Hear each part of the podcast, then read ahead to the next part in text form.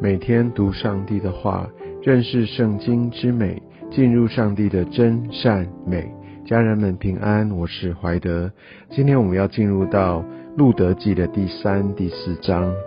我想在今天的这一章经文当中，我们可以看见，呃，路德怎么样来与波阿斯来。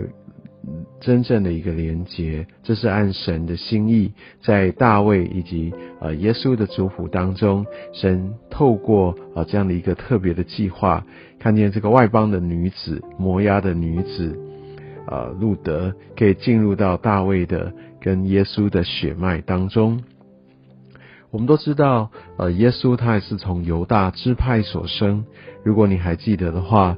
犹大支派，呃，也是从犹大以及呃犹大的媳妇他玛，她也是一个外邦的女子，啊，她也是按照上帝的一个法则来承接、来延续上帝呃他所定义的一个血脉，所以我们可以看见神啊，他真的使用呃超乎人所能想象的方式，甚甚至超越人所设立的传统。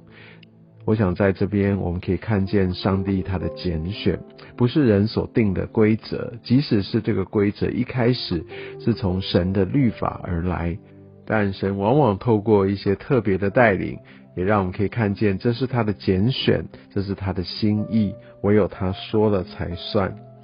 在今天我们所读的经文当中，一开始我们可以看到，而拿厄米就对路德所说，接下来这些的安排是为着让路德他的后半生，乃至于他们的产业可以得以延续。我想，嗯，在经文当中，我们没有办法来推断这是上帝。呃，他所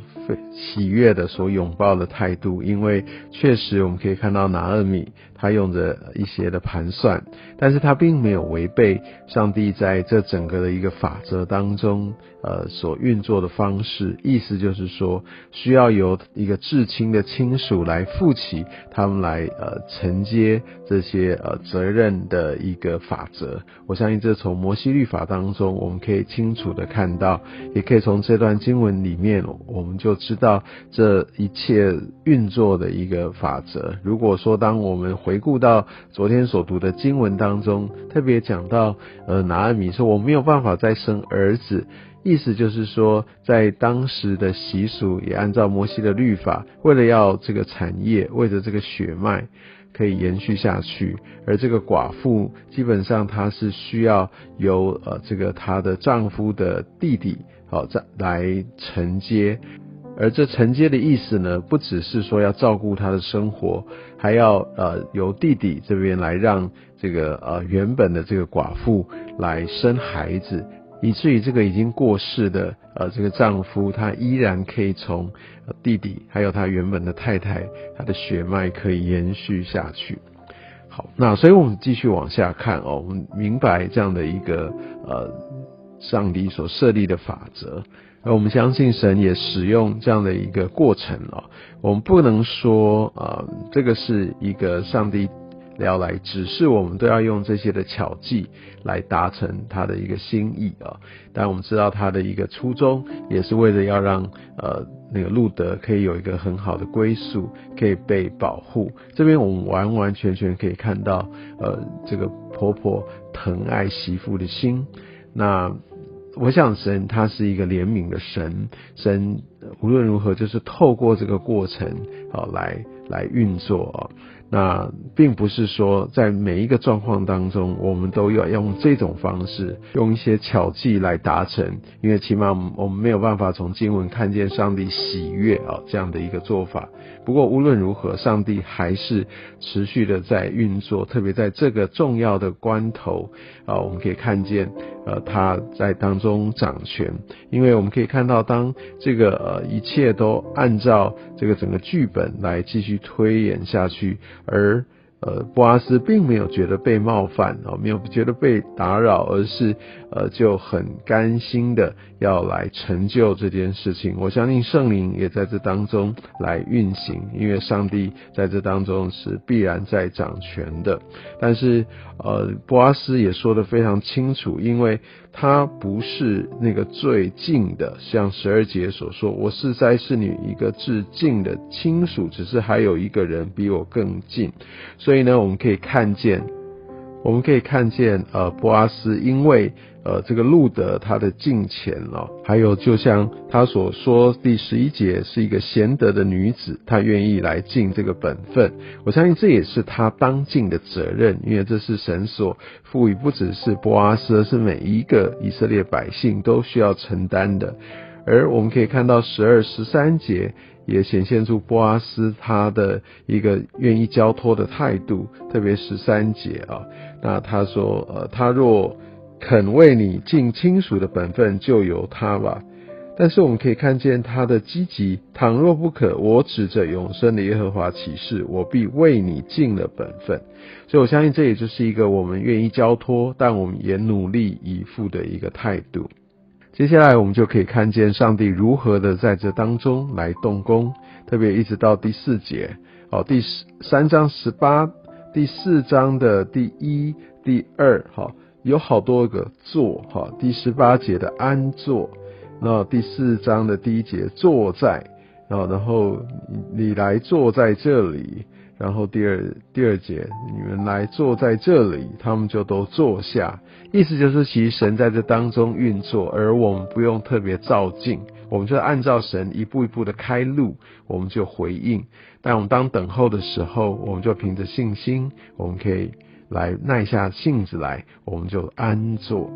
而我们可以看到第四章第一节，你看，恰巧波阿斯所说的那致敬的亲属经过。所以在这当中，你可以看到神真的在带领，神真的在动工。接下来我们可以看到这整个的一个过程，而那个亲属呢，他哦听到有这样的一个地哦可以赎，他意思他可以买来，他就愿意。但是呢，当波阿斯说那那个路德他也需要娶过去，因为这样这样的话，除了有产业，那这个产业可以留在原本那个死去的人的名下。那意思也就是说，呃，他路德也娶去了，那他弟对是属于他，但是他跟路德所生的长子，就必须这个土地会归。这个人哈，这个孩子，而不是归这个呃，这个想要承接土地人其他的儿女。所以我们可以看到，他就说第六节说，呃，你可以那个来来赎哈，因为如果是那样的话，我不能属于我的产业有爱。所以那个人他是为了自己。他既有的这些的儿女们，他来盘算。所以，当如果他有了这块地，当然他想要。可是，如果又要取了路德这一个呃所谓产业的一个继承权，就不是归他现有的这些的儿女，他就不要。所以，我们可以看到，好像当我们要进入上帝所给我们的产业当中，有些时候如果挑三拣四，其实我们就错过了上帝给我们一个最大的祝福。但这个人他就拒绝了，乃至于神也。使用，我相信全知的神在这当中，他原本就知道这个最终要归波阿斯，所以我们就可以看见上帝他的一个美好的计划就持续下去。而在路德记的最后，我们就可以看到它的结尾是用大卫的家谱作为结尾，是一个外邦的女子，摩押的女子，经历极大的患难之后，而凭着这样一个对神的认识以及对神的信心。也跟随着她的婆婆。有人呃解经家说，这个婆婆拿二米呃是圣灵的预表，而路德就紧紧抓住，他就跟随圣灵的带领，乃至于他就进入到神所为他预备的产业。哇，这个产业真是何等的大！而我们可以看到大卫的家谱就因着路德也持续下去。上帝他的计划，他的作为真是何等的奇妙。想在这段的过程当中，我们看到波阿斯，看到路德，看到拿厄米，在这些的呃不同的对话，还有他们所经历的，还有他们对神的敬畏的态度，直到在世师个人凭着自己来任意而为的状况当中，依然有这样的一个敬虔的家庭，而大卫就在这样的一个家庭当中长大，相信耳濡目染之下，信仰的传承当中，也成为上帝所预备要成为一个伟大君王的这样的一个过程。也愿上帝透过路德记来祝福你我的生命。